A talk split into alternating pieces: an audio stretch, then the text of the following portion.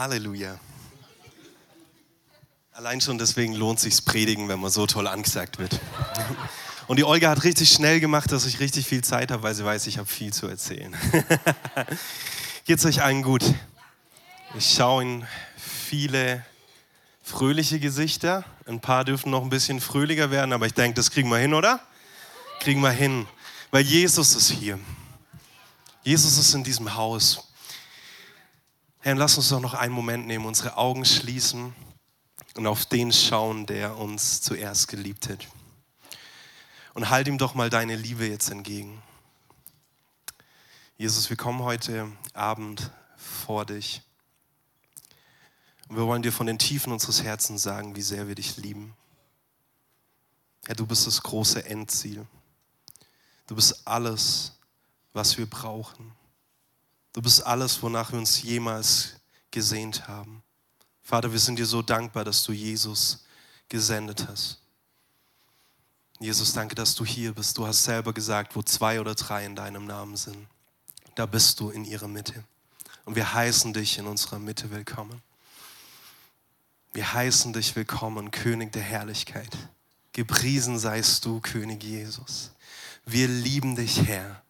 Wir lieben dich, Herr. Von den tiefen, Tiefen unseres Herzens lieben wir dich.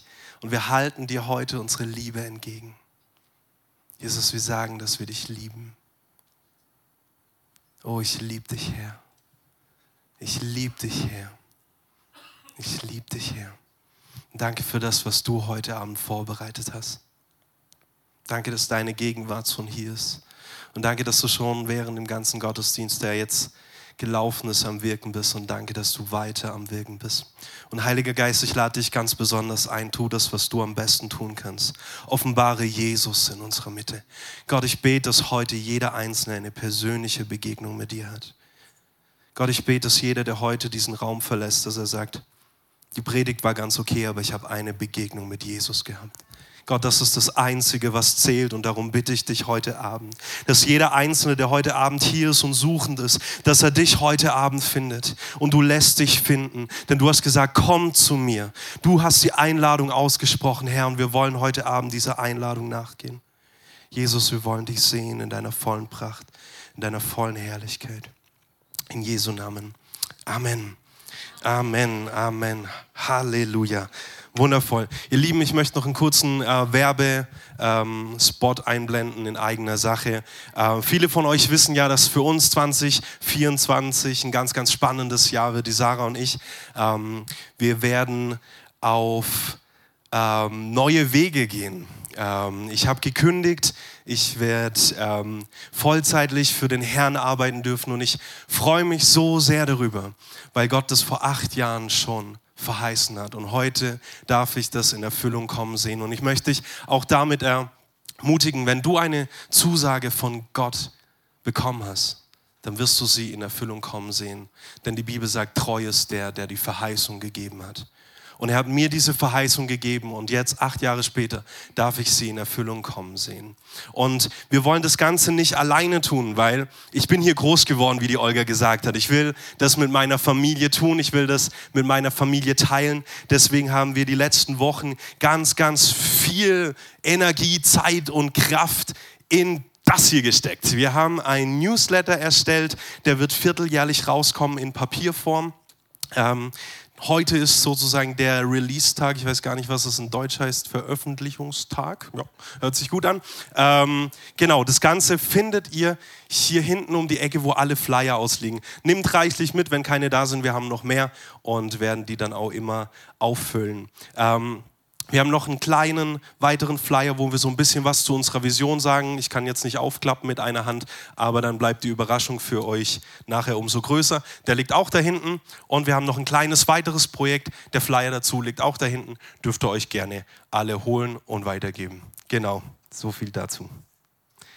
Halleluja. So, jetzt muss ich mein Tablet kurz entsperren. Ich möchte, äh, letztes Mal habe ich mit einer Frage begonnen. Ich dachte, es ist eine gute Idee, das heute auch wieder zu tun. Dann ist es ein bisschen interaktiver. Wer von euch hat ewiges Leben? Okay, alle Hände oben? Ja, guck mal, ob dein Nachbar die Hand oben hat. Wenn nicht, dann beten wir gleich, ja? Halleluja. Schön, das ist gut, dass ihr überzeugt seid, dass ihr ewiges Leben habt. Ich möchte die nächste Frage stellen, da brauchst du nicht drauf reagieren, aber mach dir vielleicht mal einen Gedanken drüber. Was ist denn ewiges Leben? Ich möchte mit dir ähm, in Johannes 17 die Antwort finden, die Jesus uns selber darauf gegeben hat. Ich habe keine PowerPoint-Präsentation dabei. Ähm, wir machen das heute mal wieder ganz analog. Ich lade dich ein, wenn du deine Bibel dabei hast, pack deine Bibel aus. Ähm, damit ich es einfacher habe und jetzt nicht die ganze Zeit hin und her blättern kann, habe ich mir alle Bibelstellen schön äh, rauskopiert. Ähm, aber ich möchte dich ermutigen, arbeite mit deiner Bibel. Wisst ihr, wir sind so bequem geworden. Ja, das wird nachher alles da angezeigt. Aber wisst ihr, was ich lieb? Wenn ich einen Bibelvers höre, dann weiß ich vielleicht nicht ganz genau, in welchem Kapitel und in welchem Vers, aber ich weiß, wo er steht. Kennt ihr das? Ich weiß auf der Seite, das ist so, so ein Drittel von der Bibel umgeklappt, ungefähr da unten im linken Drittel. Ähm, und ich liebe das, weil das zeigt, ich kenne mein Wort. Und was brauchen wir in so einer vertretenen Zeit, in der wir leben, als das Wort Gottes? Die Wahrheit, die einzige Wahrheit. Viele Dinge machen sich gerade auf und wollen sich als Wahrheit ausgeben, aber wir haben die niedergeschriebene Wahrheit, die seitdem sie niedergeschrieben worden ist, nicht verändert wurde und nicht verändert wird. Amen. Deswegen lade ich dich ein, schau mal in deine Bibel rein. Ich lese alles aus der Schlachter. Wenn du eine andere Übersetzung hast, dann ist es auch gut. Dann wird dein ähm, Wissensstand noch mehr erweitert um eine andere Übersetzung. Johannes 17, Vers 1 bis 3. Das Gebet Jesu Christi für seine Jünger oder auch das hohe priesterliche Gebet. Und Jesus betet zum Vater und er sagt, Vater, die Stunde ist gekommen Verherrliche deinen Sohn, damit auch dein Sohn dich verherrliche. Gleich wie du ihm Vollmacht gegeben hast über alles Fleisch, damit er alles, allen ewiges Leben gebe, die du ihm gegeben hast. Und jetzt kommt's. Das ist aber das ewige Leben, dass sie dich, den allein wahren Gott und den du gesandt hast, Jesus Christus, erkennen. Wow, und das hat mir einen ganz anderen Blick auf ewiges Leben gegeben. Ich dachte, ewiges Leben, alles klar, ich werde für immer bei Gott sein. Und das ist schön und das gehört dazu, oder? Wer freut sich auf diesen Tag, wenn wir übergehen in die Ewigkeit, vor dem Thron Gottes stehen, voller Herrlichkeit mit den 24 Ältesten, mit den Myriaden von Engeln, Tag und Nacht Gott anbeten. Wird es nicht wunderschön? Das ist das ewige Leben, das ist das, was uns bevorsteht. Aber Jesus gibt uns hier nochmal einen ganz anderen Blickwinkel auf die Sache. Er sagt, das ewige Leben ist dich, den allein wahren Gott zu erkennen und den, den du gesandt hast, Jesus Christus es geht darum, Jesus zu erkennen. Und ich möchte heute Abend gemeinsam, ich muss immer aufpassen, dass ich nicht morgen sage, ähm, ich möchte heute Abend mit euch über die Schönheit Jesu sprechen. Mm, ein schönes Thema, oder? Die Schönheit Jesu. Und vielleicht hast du gerade gedacht, ja, das ewige Leben wird das einmal das sein, dass ich bei, bei Gott dem Vater sein werde. Und ähm, der Vers trifft sich vielleicht heute ganz neu. Hey, dann, dann lade ich dich ein, dass wirklich dieser Vers sich heute Abend in dir ausbreiten darf, dass es lebendig wird. Wisst ihr, im Hohen Lied, wer, wer von euch kennt das Hohe Lied? Wer hat das Hohe Lied schon gelesen? Wer hat seine Probleme? Wer hat seine Schwierigkeiten damit? Hatte ich auch ganz lang. Jetzt liebe ich dieses Buch. Es ist so ein wundervolles Buch, wenn wir den Blick darauf richten, dass Salomo in diesem Buch von der Beziehung zwischen uns als Braut zu unserem Bräutigam Jesus spricht.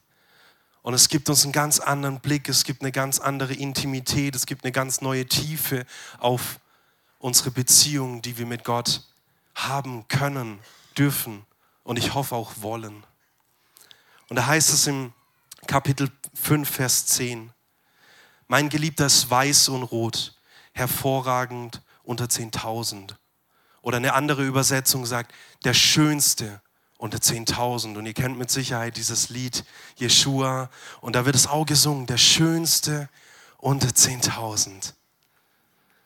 Oh, mich, mich trifft dieser Vers immer so. Der Schönste unter 10.000. Also kannst du dir das vorstellen? Eine Halle voll, Zehntausende von Leuten und dann diese eine Person. Hey, vielleicht erinnerst du dich noch an den Tag, äh, an deine erste große Jugendliebe, Jeder von uns war doch schon mal verliebt, oder?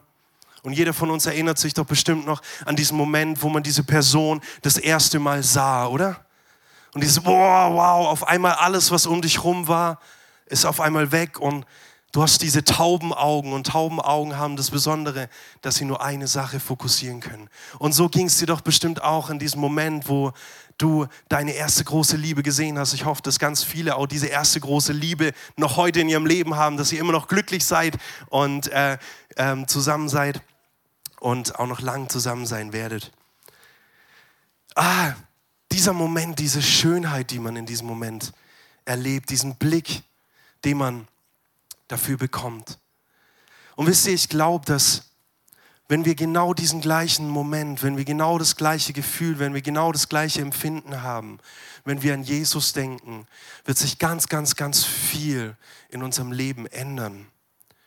Ganz viele Punkte werden auf einmal ihre Wichtigkeit verlieren. Ganz viele Dinge, über die wir diskutieren, sind auf einmal gar nicht mehr so diskussionswürdig. Wisst ihr, Wer hat sich schon mal dabei ertappt, das Wort Gottes so zu durchforschen, um irgendwo eine Bibelstelle zu finden, die doch irgendwo rechtfertigt irgendein Verhalten oder irgendeine Tat, die du halt gerne tun möchtest? Ich bin ganz ehrlich zu euch, mir ging schon oft so.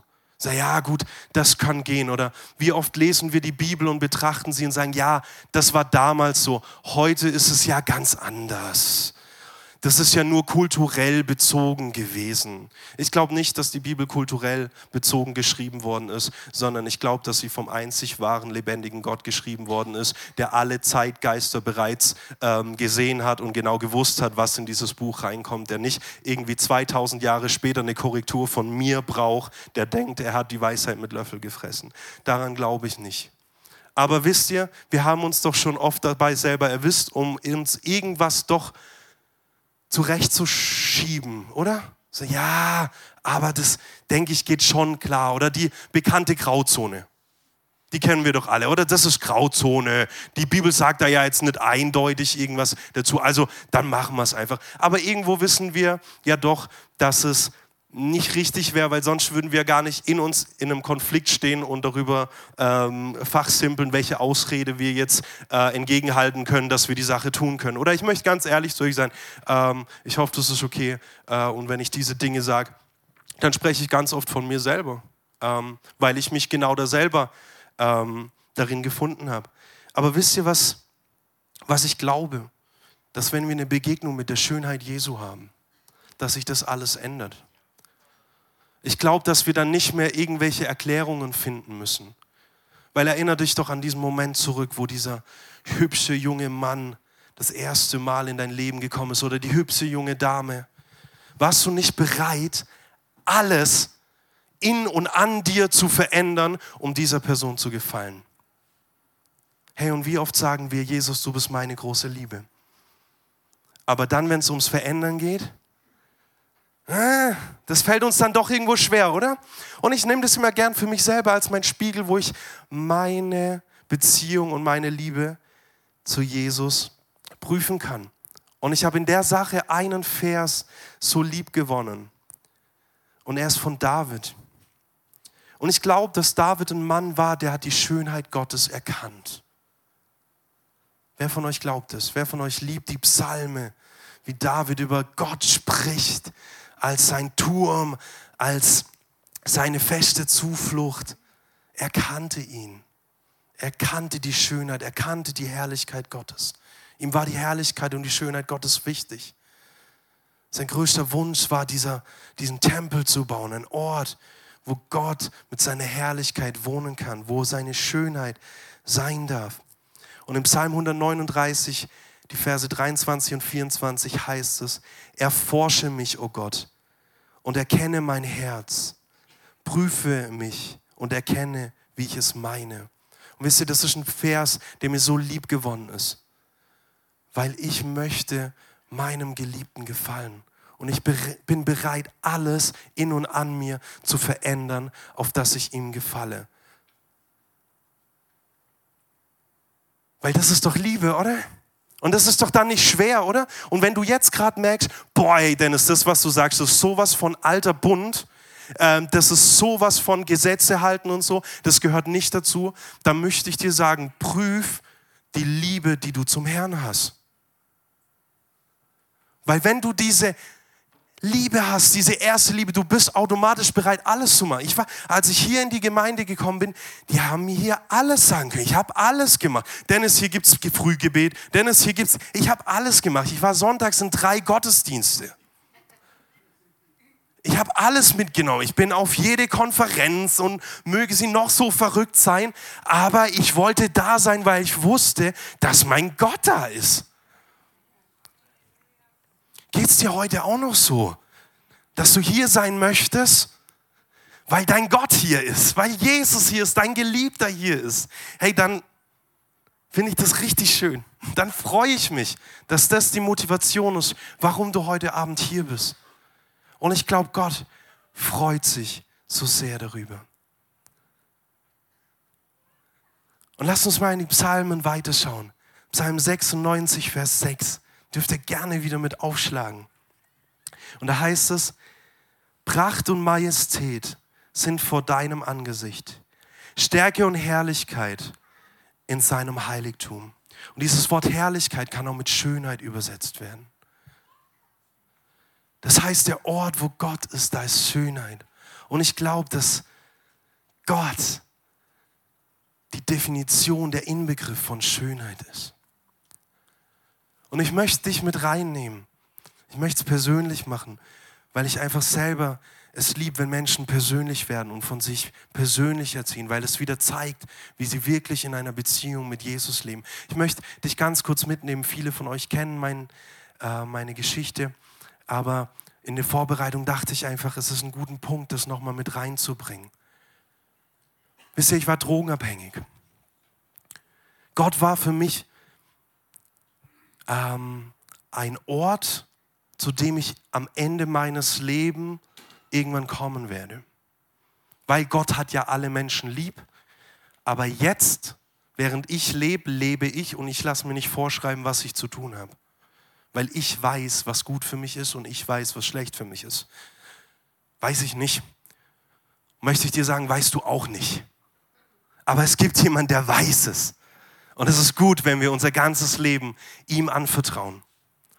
Und wisst ihr, so habe ich mein Leben geführt, wie ich dachte, dass es gut ist. 2015 habe ich dann schlussendlich gemerkt, dass es absolut der falsche Weg war und ich es so weit geführt habe, dass ich an einem Punkt war, wo ich selber nicht mehr rauskommen konnte. Und dann ist guter Rat teuer, wie man so schön sagt. Aber kennst du das Gefühl, wenn du wirklich an einem Punkt bist und denkst, jetzt habe ich echt keine, kein Ass im Ärmel mehr. Jetzt weiß ich, wirklich nicht mehr, was ich machen soll. Und so ging es mir. Ich bin durch mein Leben bis dahin geschlittert. Das war alles einfach. Und ich habe mir natürlich alles zugeschoben. Ich dachte, ich habe es drauf, ich mache das gut, ähm, ich treffe gute Entscheidungen, ich bin überzeugt von dem, was ich tue. Und da habe ich mich an dem Punkt gefunden, wo ich gedacht habe, alles, was ich gemacht habe, alles, ich, für was ich mich entschieden habe, war schlecht. Jetzt bin ich tatsächlich an einem Punkt, wo ich nicht mehr fähig bin, irgendwas zu ändern. Und dann hatte ich eine Begegnung mit dieser Schönheit. Jesus selber als Person ist in mein Zimmer gekommen. Ich habe damals noch bei meiner Mutter gelebt. Seine Herrlichkeit, seine Schönheit, seine Liebe, sein wundervolles Antlitz hat meinen ganzen Raum erfüllt. Und ich war konfrontiert mit etwas so Schönem, was ich noch nie zuvor gesehen habe. Und das war der Moment, wo ich gesagt habe, Gott, ich gebe dir mein alles. Ich gebe dir mein alles, alles, was ich bin, alles, was ich habe. Ich dachte, hoffentlich nimmt er mich auch an, weil ich auf einmal gemerkt habe, all das, was ich vorher für gut geheißen habe, ist eigentlich gar nicht gut. Drogen zu verkaufen, all diese Sachen. Hoffentlich nimmt der Gott mich an, weil eins wusste ich, dieser Gott ist heilig. Aber wie kann ich zu ihm kommen? Und dann war ich hier und dann habe ich erfahren, dass diese Schönheit, die mir nachts begegnet ist, sogar für mich gestorben ist. Und dass sie mir eine neue Chance gibt. Und ich bin noch mehr verliebt in Jesus geworden. Wenn das ein gutes Deutsch war, ich hoffe.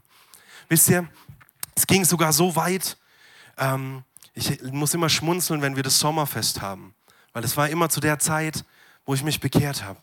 Und ich saß da drüben und dann wurde die Frage gestellt, wer von euch hilft denn noch Bänke aufräumen vom Sommerfest. Ich, okay, ich helfe, ich mache alles, ich mache hier alles, was ich tun kann. Ich werde hier teil, ich mache überall mit, weil hier ein Ort war, wo ich diese Schönheit erlebt habe. Ich möchte dir sagen, und das war mir heute in der Vorbereitung so ein Herz, Gemeinde ist wichtig. Auch wenn du online mit dabei bist, wenn du verletzt worden bist, wenn irgendwas in deiner Vergangenheit passiert ist im Kontext Gemeinde und du sagst für dich selber, ich habe abgeschlossen mit Gemeinde, möchte ich dir sagen, dass es eine falsche und schlechte Entscheidung ist, wenn du so weiterlebst. Gemeinde ist ein Ort, wo du hingehörst, wo du sein solltest, weil du an diesem Ort deine Liebe zu Jesus mit anderen teilen kannst. Wir haben es vorher gehört, es ist so etwas Wundervolles. Gott freut sich so sehr darüber, wenn wir zusammenkommen und ihn anbeten. Er freut sich so sehr darüber, wenn wir zusammenkommen und ihm sagen, wie sehr wir ihn lieben. Ich lade dich ein, spring über deinen Schatten. Menschen verletzen immer Menschen. Es gab nur einer und es wird nur einer geben, der uns niemals verletzen wird und der ist für dich gestorben und das ist Jesus. Es ist diese Schönheit. Und nicht wir machen diesen Ort zu einem schönen Ort, sondern er mit seiner Schönheit macht diesen Ort zum besten Ort, wo wir sein können. Und ihr habt es jetzt schon ein paar Mal gehört, ich bin seit acht Jahren hier. Ich liebe es hier zu sein. Ist hier alles perfekt? Nein. Wird es hier jemals perfekt sein? Nein, aber es ist schön hier zu sein, weil hier ein Haus ist, wo Jesus im Zentrum steht, wo jeder versucht, das Beste ihm zu geben. Und ich lade dich da ein, werde Teil davon. Wenn du weiter weg wohnst, such dir eine Gemeinde, die Jesus zentriert ist und werde Teil davon. Leg ab, was in der Vergangenheit war und starte ganz neu durch mit ihm und mit deinen Geschwistern wo auch immer das sein wird. Wisst ihr, es, es gab noch jemand, der war, glaube ich, so richtig verschossen in Jesus. Ich glaube, der hat, oder er hat, nicht ich glaube, ich weiß, er hat alles für ihn gegeben. Und das ist Apostel Paulus. Lass uns mal in dieses Setting kurz reingehen. Damals noch nicht Paulus, damals noch Saulus, Apostelgeschichte 9. Und da heißt es, Saulus, der noch Drohung und Mord schnaubte gegen die Jünger des Herrn, war auf dem Weg nach Damaskus, hat vom Hohepriester die Bescheinigung gehabt, dass er alle Christen einsperren darf. Und wo ich das heute gelesen habe, dachte ich, wie krass und heftig ist das denn? Der noch Drohung und Mord schnaubte. Also, was ist das für ein Zustand? Er war ein Hasser der Gemeinde und der Christen. Und ganz offensichtlich auch gegen Christus. Aber dann heißt es in Vers 3 bis 6, als er aber hinzog, begab es sich, dass er sich Damaskus näherte. Und plötzlich umstrahlte ihn ein Licht vom Himmel.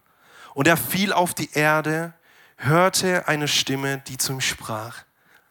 Also der Himmel öffnete sich. Die Herrlichkeit, die Schönheit Jesu traf ihn so kraftvoll, dass er auf dem Boden landete. Und er hörte die Stimme, die zu ihm sagt, Saul, Saul, warum verfolgst du mich?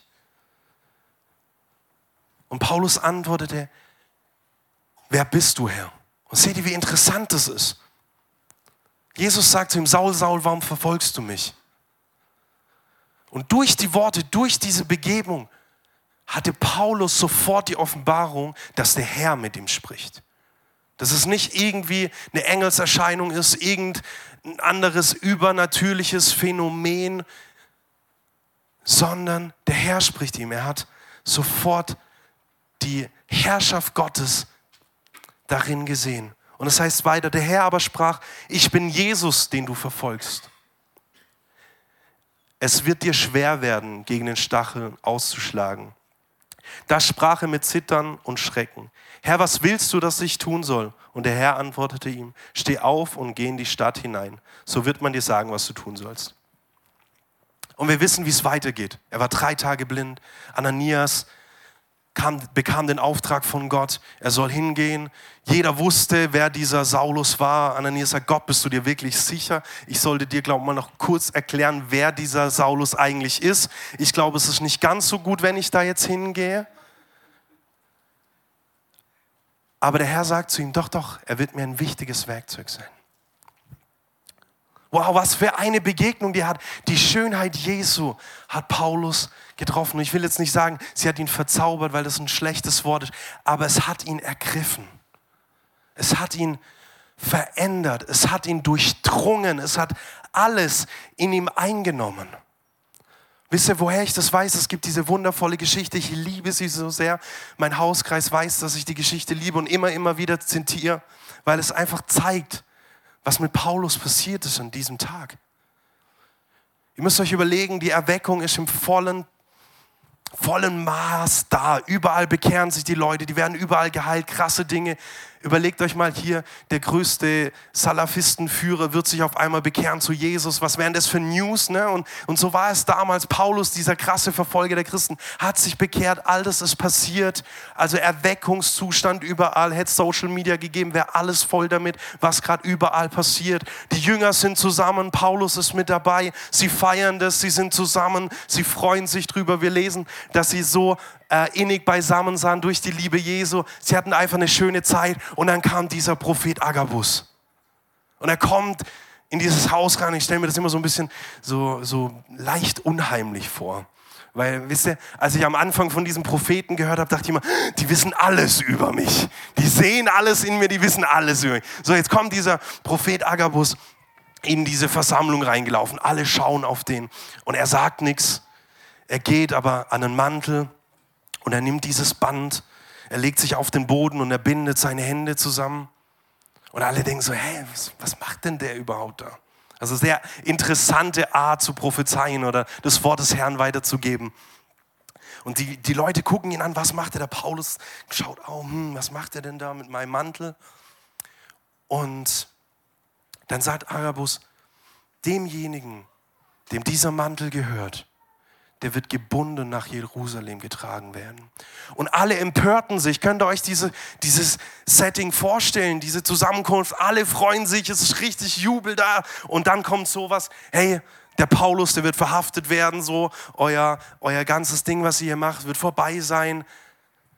Und alle sind bestürzt und alle kommen zu sagen, nein, wehe, das soll nicht passieren. Paulus, und Paulus wehrt ihnen ab und sagt, ich bin für meinen Herrn nicht nur bereit, gebunden nach Jerusalem getragen zu werden, sondern ich bin bereit, für meinen Herrn zu lieben, zu sterben, weil er die Schönheit Jesu erlebt hat, weil Jesus sein Ein und alles geworden ist. Hey, ich wünsche mir, dass heute Abend diese Liebesbegegnung, die Paulus hatte, durchdringt in unser Herz, auf dass wir die gleichen verrückten Dinge bereit sind zu tun. Wieder mache ich das Beispiel. Erinnere dich an deine erste große Liebe. Ihr wart dann zusammen und ihr habt verrückte Dinge gemacht oder ihr habt das Leben im vollen Maß genossen. Ihr habt Dinge gemacht, die würdet ihr heute alle nicht mehr machen. Aber damals war es so gut und es hat sich so richtig angefühlt. Hey, lasst uns wieder so verliebt sein mit Jesus, dass wir wieder bereit sind, auch diese verrückten Dinge zu tun mit ihm und für ihn zu seiner Herrlichkeit. Und ich möchte mit euch weiterschauen, wo uns wieder zeigt, welche tiefe Offenbarung Paulus über diese Schönheit, über das Wesen, über den Charakter Jesus hatte. Er schreibt dort im Philipperbrief 3, die Verse 8 bis 14. Ja, wahrlich, ich achte alles für Schande gegenüber der alles übertreffenden Erkenntnis Christi Jesu, meines Herrn, um dessen Willen ich alles eingebüßt habe. Und wenn wir das Setting von Paulus weiter anschauen, Paulus war in der Gesellschaft zum damaligen Zeitpunkt sehr anerkannt und er hatte eine gute Stellung. An der anderen Stelle lesen wir, wer ihn ausgebildet hat, aus welcher Blutslinie er kam. Also er hat alles erfüllt. Er hatte überall den Haken dran. Er sagt sogar von sich selber, im Gesetz untadelig. Das heißt, er hat im Gesetz alles gehalten. Also das ist sein Standard. Er war nicht der, der in der Gosse gesessen ist, wo Jesus gekommen ist und ihn rausgezogen hat, ihm ein neues Leben in der Form gegeben hat. Nee, er hatte Ansehen, gesellschaftliches Ansehen. Aber er sagt davon, dass er alles für Schande ähm, anerkennt, um der alles übertreffenden Erkenntnis Christi willen.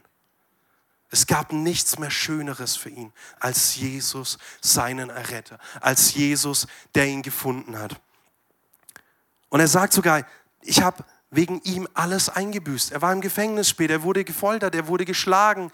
Äh, wie oft war er den äh, 40 minus 1 Hieben ausgesetzt, schiffbrüchig. All diese Dinge sind ihm passiert. Das sind keine schönen Sachen. Für uns ist es immer recht einfach, das zu lesen, wenn wir in unserem schönen Gebetssessel sitzen, schön Lobpreis im Hintergrund, vielleicht noch eine Kerze anhaben und einen Tee dabei trinken. Aber es war nicht schön.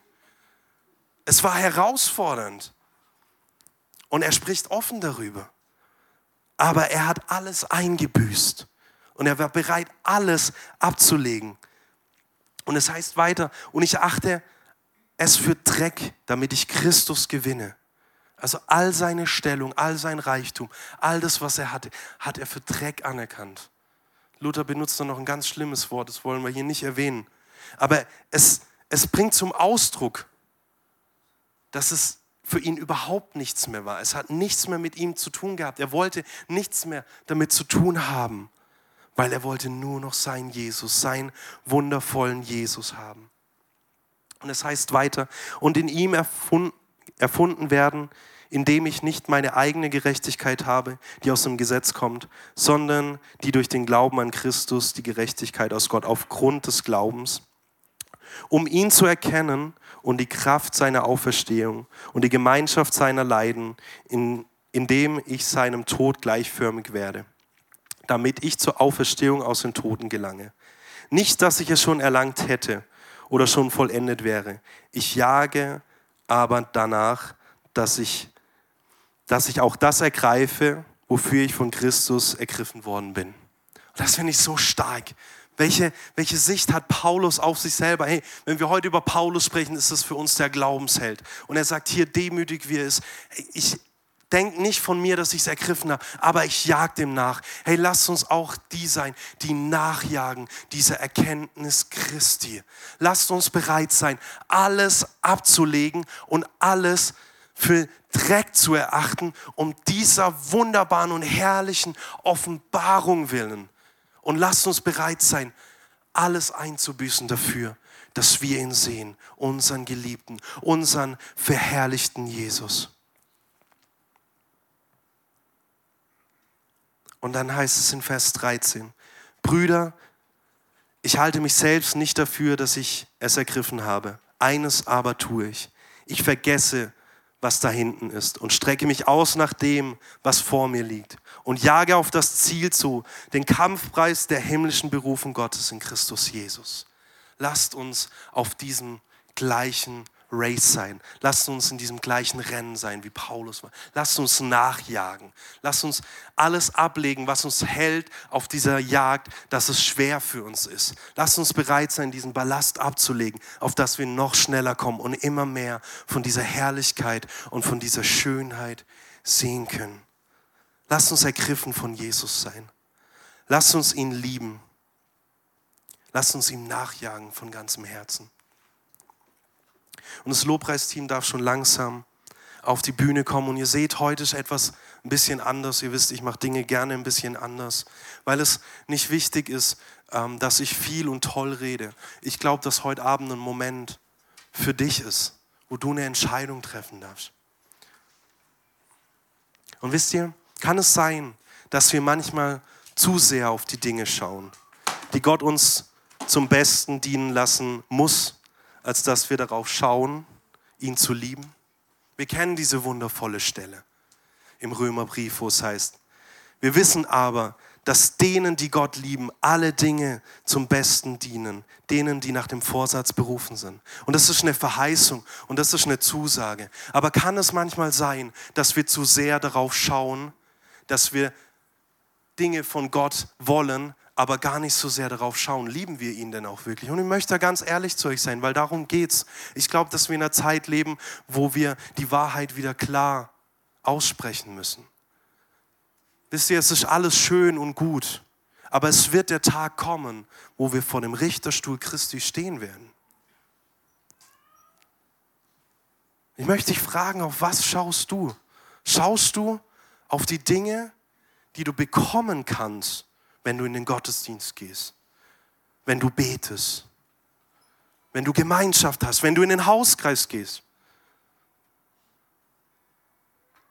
Oder saust du darauf, dass alles in dir Jesus liebt?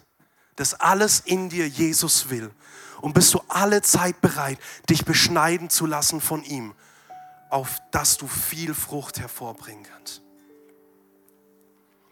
Kann es sein, dass wir manchmal zu sehr auf das schauen, was wir für Gott tun können und darin unsere Befriedigung suchen, als im gegenseitigen Liebesaustausch mit ihm?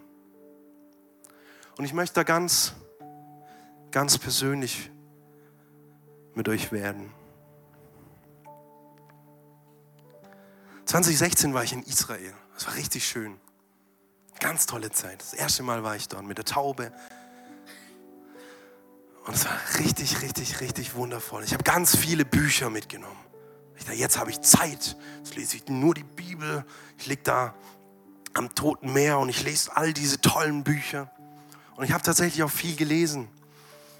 Und auf dem Rückflug habe ich ein Buch gelesen. Ich hatte es vorher noch mal kurz in der Hand. Und es hieß Die Einladung. Und richtig, richtig gutes Buch ähm, von ah, der Pastor vom Toronto-Segen. Wie heißt der? Arnett, Arnett, glaube ich. Ja, kennt, ihr wisst. Der Name ist jetzt auch nicht so wichtig. Äh, aber das, was er da drin geschrieben hat, weil ich glaube, er hat es da extra für mich reingeschrieben. Damit ich es lese, 2016 in diesem Flugzeug zurück von Israel. Und da steht drin, haben sie die erste Liebe verloren. Und es hat mich so tief getroffen. Und wenn du jetzt mal rechnest, 2015, ein Jahr nachdem werde ich mit dieser Frage konfrontiert und es trifft in mir was. Und jetzt bist du vielleicht schockiert und sagst, ja, aber Dennis, bei dir doch nicht. Das kann ja gar nicht sein. Du bist immer so gut drauf und du bist immer so on fire und du springst hier vorne immer rum und du tust all die Dinge. Richtig, ich habe viele Dinge getan. Aber ich habe meine Zeit mit ihm vernachlässigt. Ich habe meine Befriedigung in den Dingen gesucht, die ich für ihn getan habe, als in der Gemeinschaft mit ihm. Und wisst das hat mich so tief getroffen. Und es war das gleiche Jahr, wo der Daniel darüber gepredigt hat. Und es war eine Woche vorher, bevor ich nach Hause gekommen bin. Und ich war Gott so dankbar, dass er mir es eine Woche vorher offenbart hat in diesem Buch. Sonst wäre ich weinend aus diesem Raum gelaufen. Als Daniel Offenbarung gelesen hat, wo es heißt, ich kenne deine Werke und deine Bemühungen und ein standhaftes Ausharren und dass du die Bösen nicht ertragen kannst. Und du hast die geprüft, die behaupten, sie seien Apostel und sind es nicht. Und hast sie als Lügner erkannt. Und du hast Schweres ertragen und hast standhaftes Ausharren. Um meines Namens willen hast du gearbeitet und bist nicht müde geworden. Aber ich habe gegen dich, dass du deine erste Liebe verlassen hast. Bedenke nun, wovon du gefallen bist und tue Buße und tue die erste Werke. Sonst komme ich rasch über dich und werde deinen Leuchter von seiner Stelle wegstoßen, wenn du nicht Buße tust.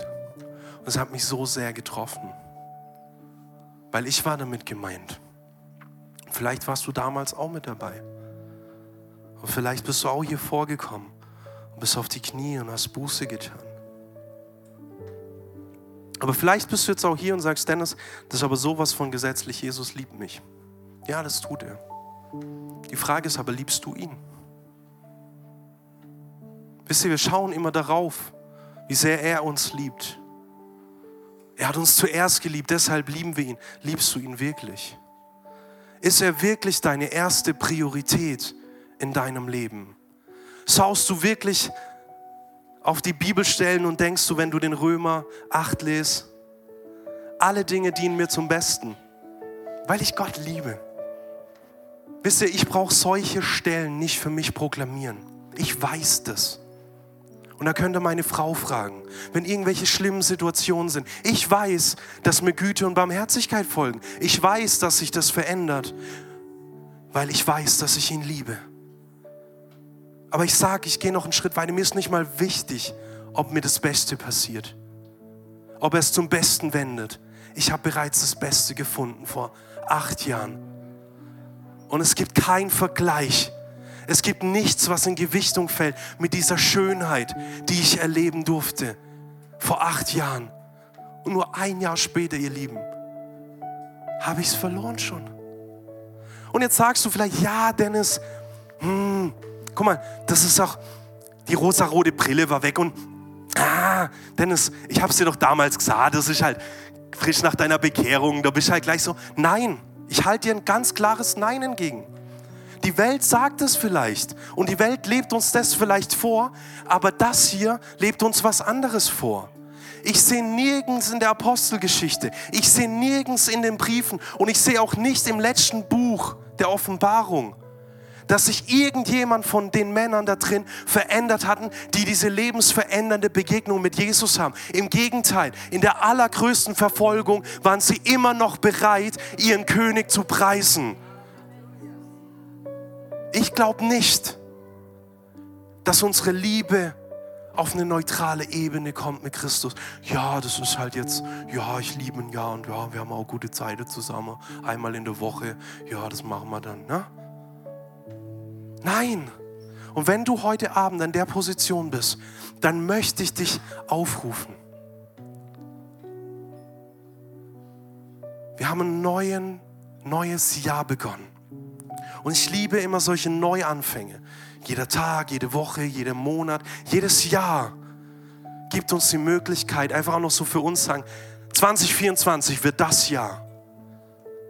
Lass uns 2024 das Jahr sein, wo wir sagen, an diesem Jahr habe ich neu meine Liebe zum Herrn gefunden. Und hey, auch wenn du jetzt schon keine Ahnung, wie lange mit dem Herrn bist, das gilt auch für dich. Und es ist mir so wichtig, das zu sagen. Und vielleicht steht es mir auch nicht zu. Und vielleicht denkst du dir auch, Dennis, warum sagst du das? Es passt gar nicht zu dir. Du bist immer so in Action. Ja, aber wisst ihr, darum geht es nicht. Es geht nicht in Action zu sein für Jesus. Es geht darum, diese heiße, innige Liebesbeziehung mit ihm zu haben. Es geht darum, morgens aufzuwachen und nicht denken zu müssen, oh, Jetzt wieder stille Zeit, ja, ich bete jetzt erstmal in Sprachen, weil das ist eigentlich das Einfachste. Hey, ich glaube, du kannst vier Stunden in Sprachen beten und du hast null Sekunden Zeit mit dem Herrn verbracht. Wisst ihr, Real Talk, ich möchte echt mit euch sein. Der religiöse Geist zieht auch in den charismatischen Kreisen ein. Und er zieht auch in den pfingstlerischen Kreisen ein. Und er versucht auch dort unsere Beziehung mit dem Allerschönsten anzugreifen. Und wisst ihr, wie oft habe ich mich selber dabei erwischt, dass ich irgend so eine fromme Form, die ich gelernt habe, gewählt habe und danach gesagt habe, hey ja, habe super Zeit mit dem Herrn gebracht gehabt. Dabei waren meine Gedanken sonst irgendwo. Ich habe meinen Tag geplant. Ich habe sogar geplant, was ich als nächstes für den Herrn machen soll. Und das ist gut, versteht das, das ist gut, die Werke für den Herrn zu tun. Aber das sollte ein natürlicher Ausfluss sein. Es soll ganz natürlich geschehen. Es soll nicht, ich mache all das für den Herrn, sondern es soll einfach natürlich sein. Es soll natürlich sein, dass Menschen sich in deiner Gegenwart bekehren, weil sie selber in Liebe fallen mit Jesus. Weil sie an dir sehen, boah, der ist ja echt liebenswürdig, dieser Jesus, von dem dieser Dennis spricht. Ich lade dich ein, dich selber zu fragen, welche Priorität und welcher Platz hat Jesus in deinem Leben? Wisst ihr, mir oder deinem ganzen Umfeld kannst du alles vormachen, aber deinem Herrn nicht. Und das ist auch keine Turn-or-Burn-Predigt, es ist die Wahrheit, dass wir vor den Thron Gottes kommen werden. Und da gab es Jünger, die sind in Kontakt mit Jesus gekommen und die haben gesagt, Herr, Herr, Hast du gesehen, all die tollen Dinge, die wir für dich getan haben? Viele Prediger verwenden das sehr gerne, um die pfingstlich-charismatische Bewegung schlecht zu reden. Aber ich glaube, diese Stelle, die da drin steht, soll was ganz anderes zum Ausdruck bringen. Das sind Menschen, die wirklich dem Herrn dienen, die wirklich Dämonen austreiben, die wirklich Kranke heilen, die all dieses krasse Zeug aus Apostelgeschichte tun. Aber der Herr wird an dem Tag, wo sie bei ihm sein, sagen, ich kenne dich nicht. Und die Schlachter sagt es sogar so krass, ich habe dich nie gekannt. Und ich möchte, dass niemand von uns heute Abend darunter fällt. Ich möchte nicht, dass du deine Befriedigung findest in den Dingen, die du für ihn getan hast. Ich möchte, dass du deine Befriedigung findest in dem, der dich eh und je geliebt hat. In dem, der die Einladung ausgesprochen hat, komm zu mir. Und wenn du heute Abend hier bist, wir wollen hier einen Raum aufmachen, der Buße und der Umkehr.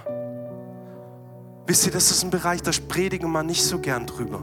Und es ist auch schwer und ich weiß, Vielleicht darf ich dann nie wieder drüber predigen. Aber mir ist es so wichtig. Mir ist es so wichtig. Wir müssen Buße tun. Wir müssen umkehren. Wir müssen bereit sein. Und denk an dieses ehrliche Gebet von David, was wir gelesen haben im Psalm 139. Erforsche mein Herz. Während wir jetzt in die Anbetung gehen, sag Herr, erforsche mein Herz. Zeig mir auf, wie ich es wirklich meine. Und wenn da irgendwas ist, was mich trennt von dir, bin ich heute Abend bereit, das abzulegen.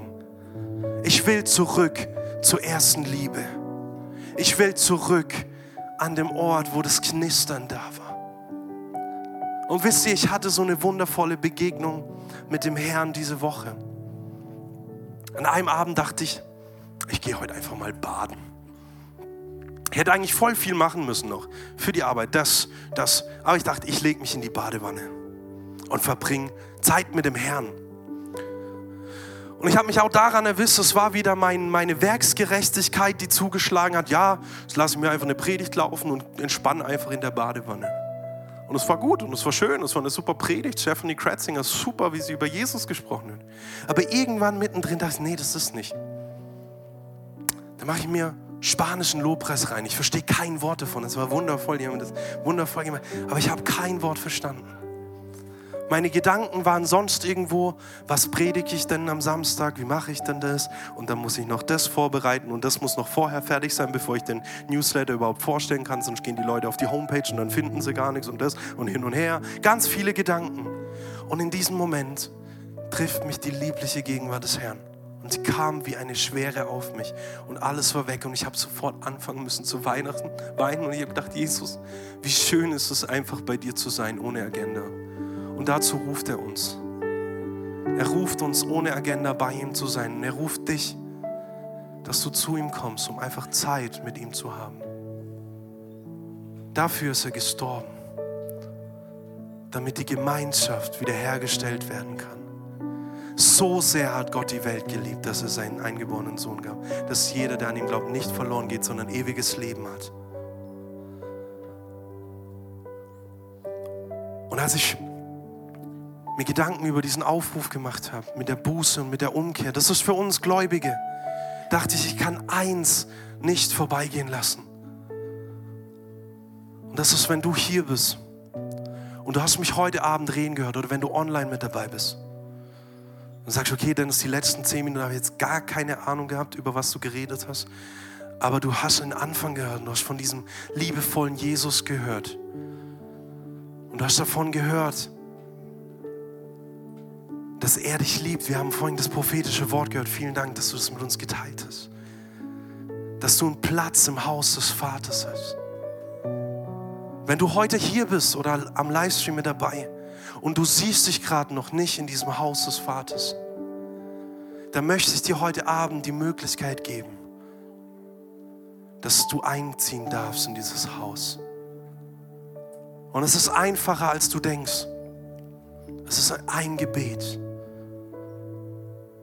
Wenn du merkst, ich habe mein Leben so ziemlich an den Wand gefahren, nicht vielleicht mit Drogen, aber auf einer anderen Ebene ich brauche Errettung, Da möchte ich dir sagen, heute Abend ist diese Errettung da.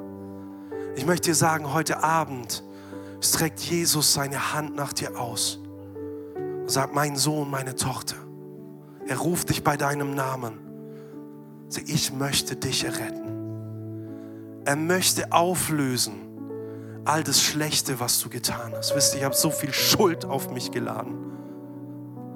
Und in einer Nacht war ich frei davon. Wenn du heute hier bist und du merkst, du hast viel Schuld auf dein Leben geladen und dir geht es vielleicht genauso wie mir. Du hast schon mal von diesem Gott gehört, der heilig ist. Und du denkst, ja, aber ich kann nicht bestehen bleiben, dann möchte ich dir sagen, dass genau dafür Jesus gestorben ist. Jesus ist nicht dafür gestorben, dass du ein besseres Leben hast. Er ist dafür gestorben, dass du wieder in Verbindung mit Gott, dem Vater, kommen kannst.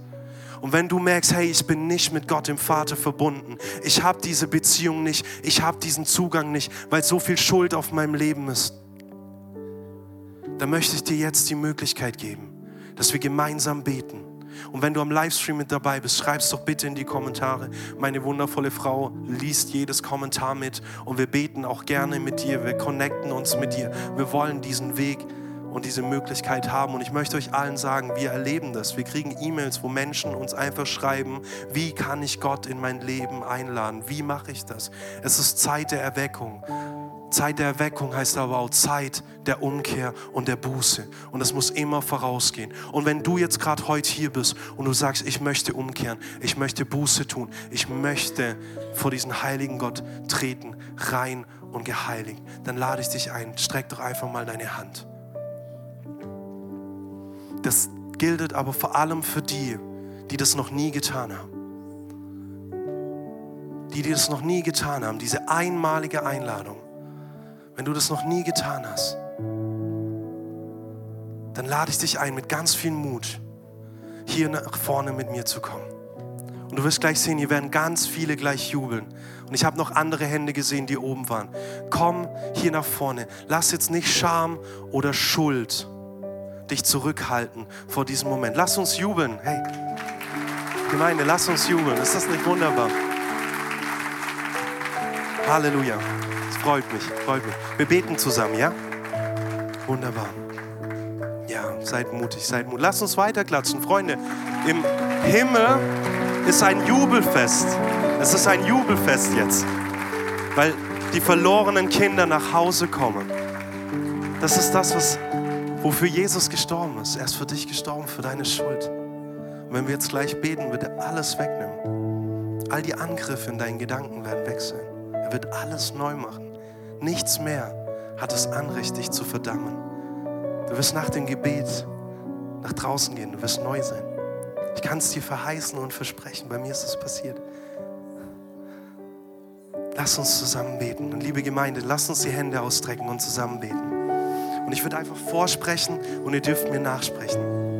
Himmlischer Vater, ich komme heute Abend zu dir mit dem Wissen, dass du mich annimmst. Ich habe viel Schuld auf mich geladen und ich brauche deine Gnade. Und ich danke dir, dass ich diese Gnade empfangen darf. Danke, dass du mir vergibst. Und danke, dass jetzt die Schwere von meinen Schultern genommen wird. Und auch ich vergebe all denen, die mir Unrecht getan haben. Und ich entlasse sie. Und Jesus, ich lade dich ein. Komm in mein Leben. Erfülle mich ganz. Reinige mich mit deinem Blut. Und stelle mich vollständig wieder her. Danke, dass du mich jetzt neu einkleidest mit einem neuen weißen Gewand. Und danke, dass ich jetzt rein gewaschen bin und dass ich Zugang habe zu dir.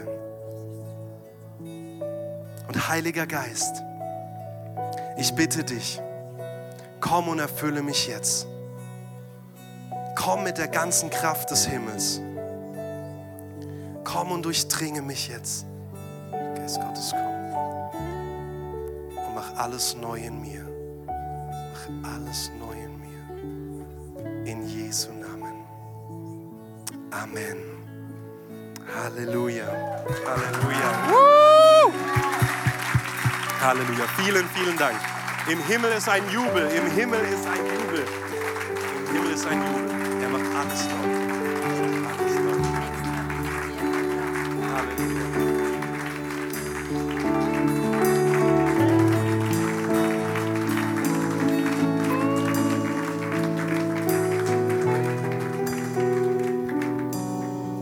Halleluja. Ist nicht wundervoll?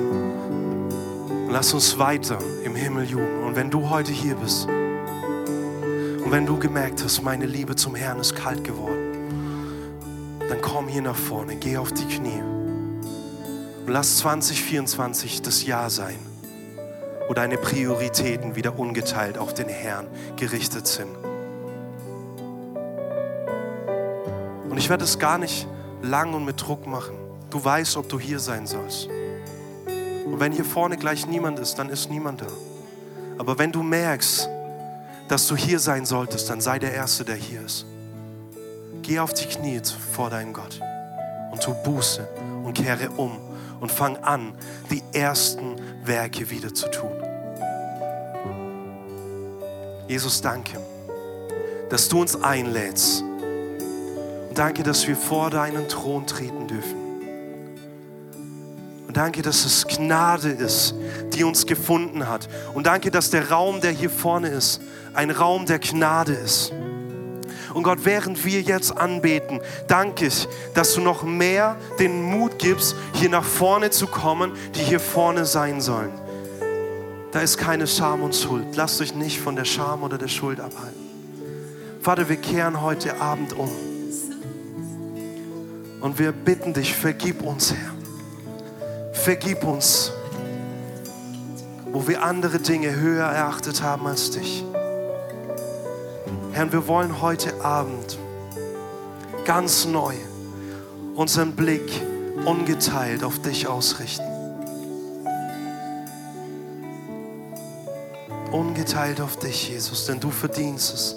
Du bist würdig, dass wir unser ganzes Leben alleine für dich leben. Herr, reinige uns.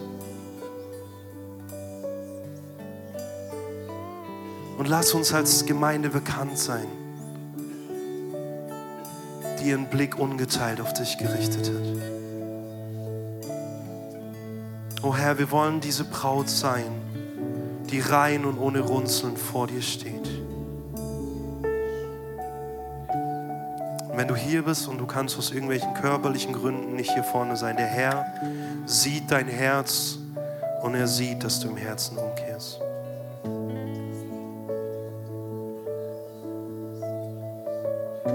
Herr, wir geben unser Leben ganz neu hin. Herr, wir geben es ganz neu dir. Wir weihen es dir, o oh Herr. Du bist der Schönste unter 10.000. Du bist der allerschöne, wunderschöne Jesus. O durchforce unser Herz. Erforce es und zeig uns, wie wir die Dinge wirklich meinen. Und reinige uns, Herr. Auf dass wir rein und heilig vor dir stehen können. Nimm die Schlacke von uns und dreh das Feuer richtig rauf. Herr, dass alles verbrennt, was dich nicht meint. Oh Herr, reinige unsere Gedanken.